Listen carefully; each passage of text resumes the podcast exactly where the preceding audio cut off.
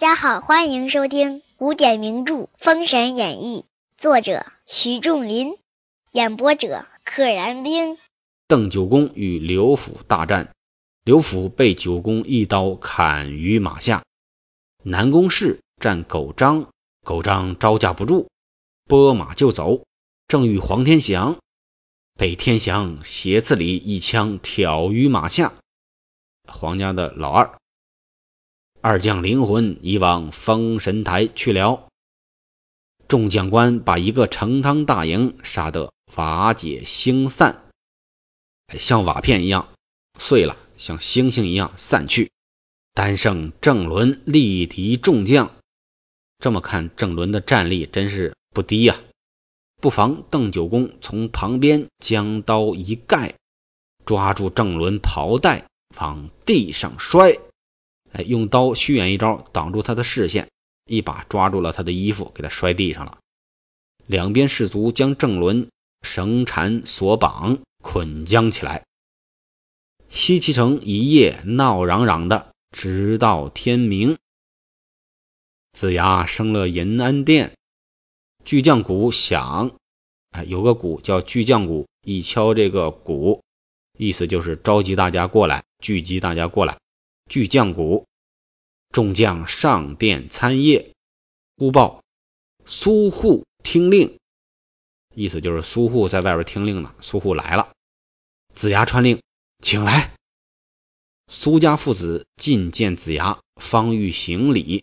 子牙曰：“请起，叙话，不要跪，赶紧起来。君侯大德，弃暗投明，择主而事，宁弃交方之宠。”以喜万世无名，真英雄也。好，你弃暗投明，择主而事，还择圣主而出世。这个世是一个单立人，一个大学士的士。学而优则仕，择良主而为他服务，当他的属下的官。宁弃交房之宠，宁肯放弃了交房的这种宠爱。交房，咱们之前。说过了，这是天子给皇后的恩宠。妲己毕竟是他们家他女儿嘛，所以他们也是可以称为交房之宠，以洗万世污名。这就是虚的名头了。说你这么做名垂青史，不这么做遗臭万年。苏护父子答曰：“不才父子多有罪力。”蒙丞相取次生权，愧感无地。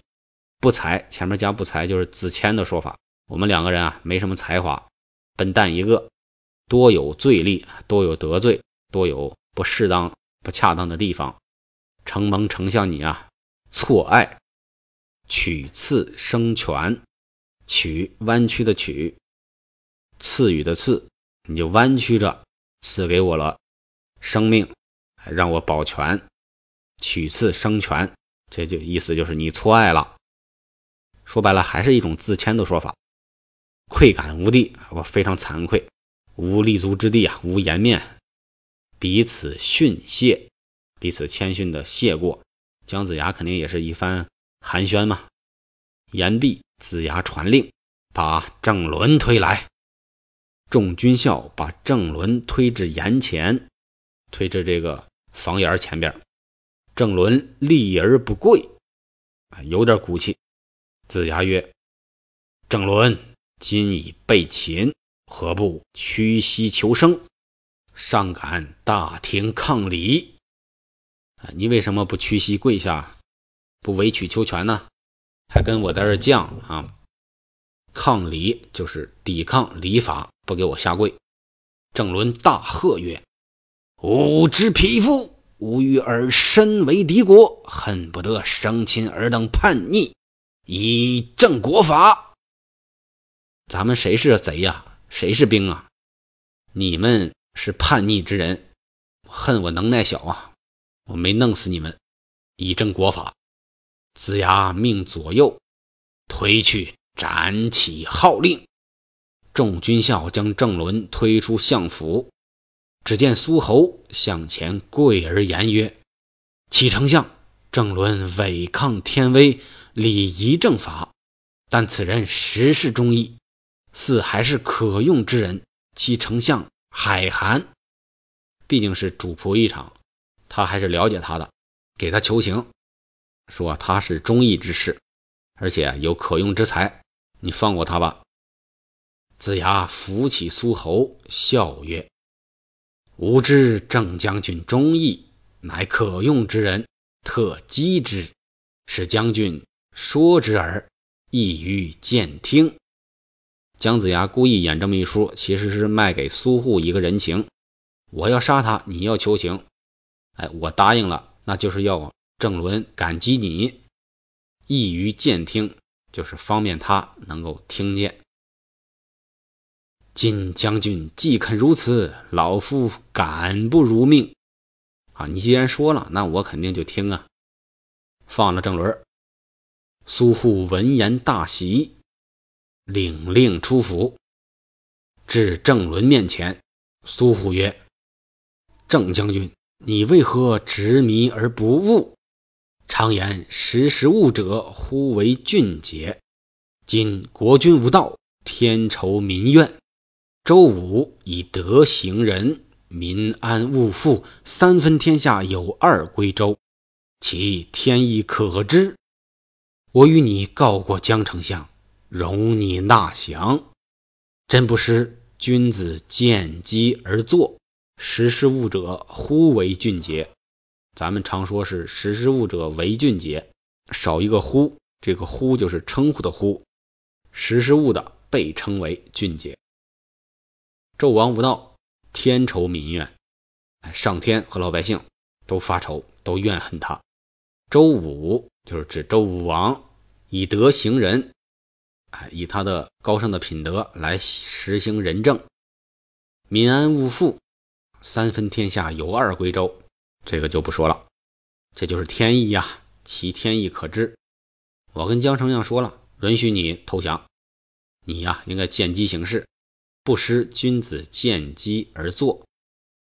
郑伦被苏护一篇言语说得如梦初觉，大梦初醒，长叹曰：“贤侯所言极是。”苏护闻之，至殿前打工曰：“赶紧跑回来！”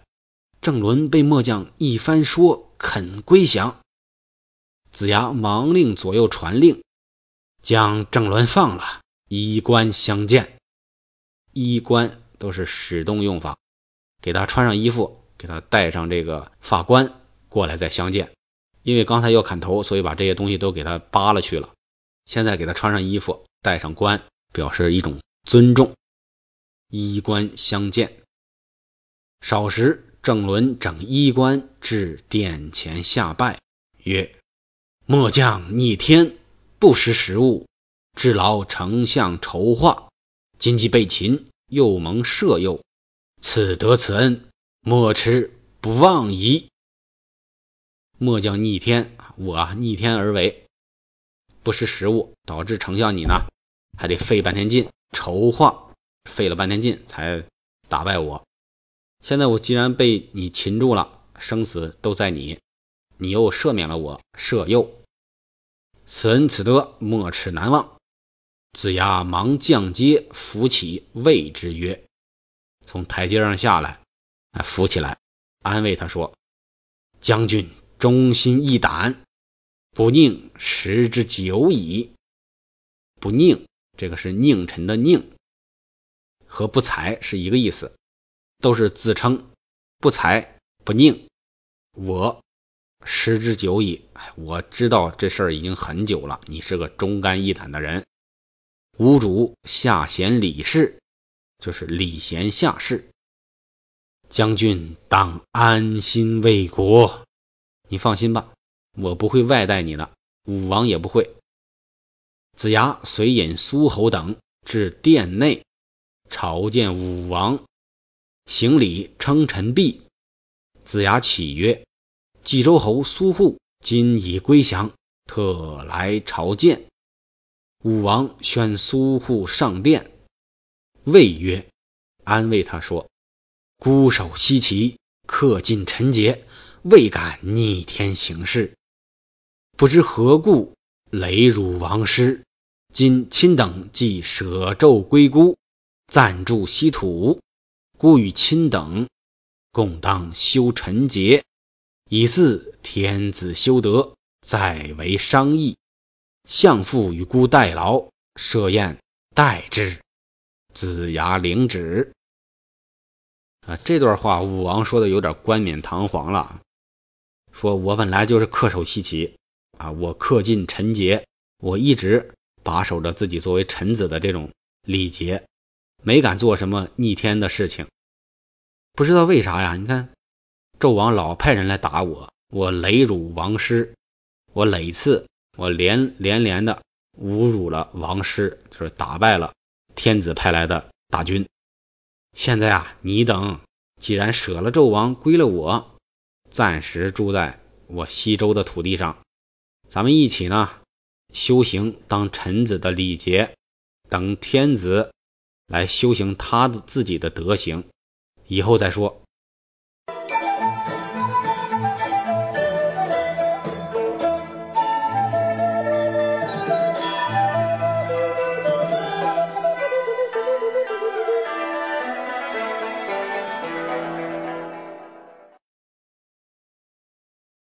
你这都已经打的水深火热了，来人你就收，来人你就收啊，收不了的你就杀。你还说我 共修臣节，我还要做好臣子的礼节，这有点沽名钓誉了。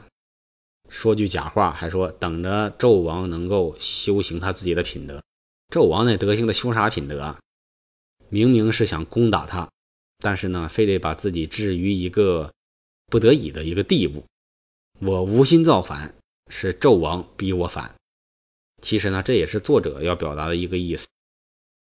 一直到现在，西岐可确实没有真正的出兵打过朝歌啊，只出过一次兵，那是去干崇侯虎、北伯侯崇侯虎。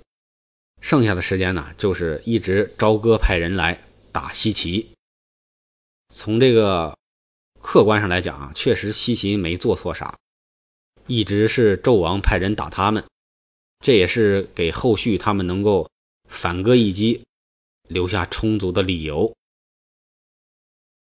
且言泗水关韩荣闻得此报，大惊，忙差官修本赴朝歌城来。这个韩荣就是一个报信儿的啊，每次都是韩荣报信儿。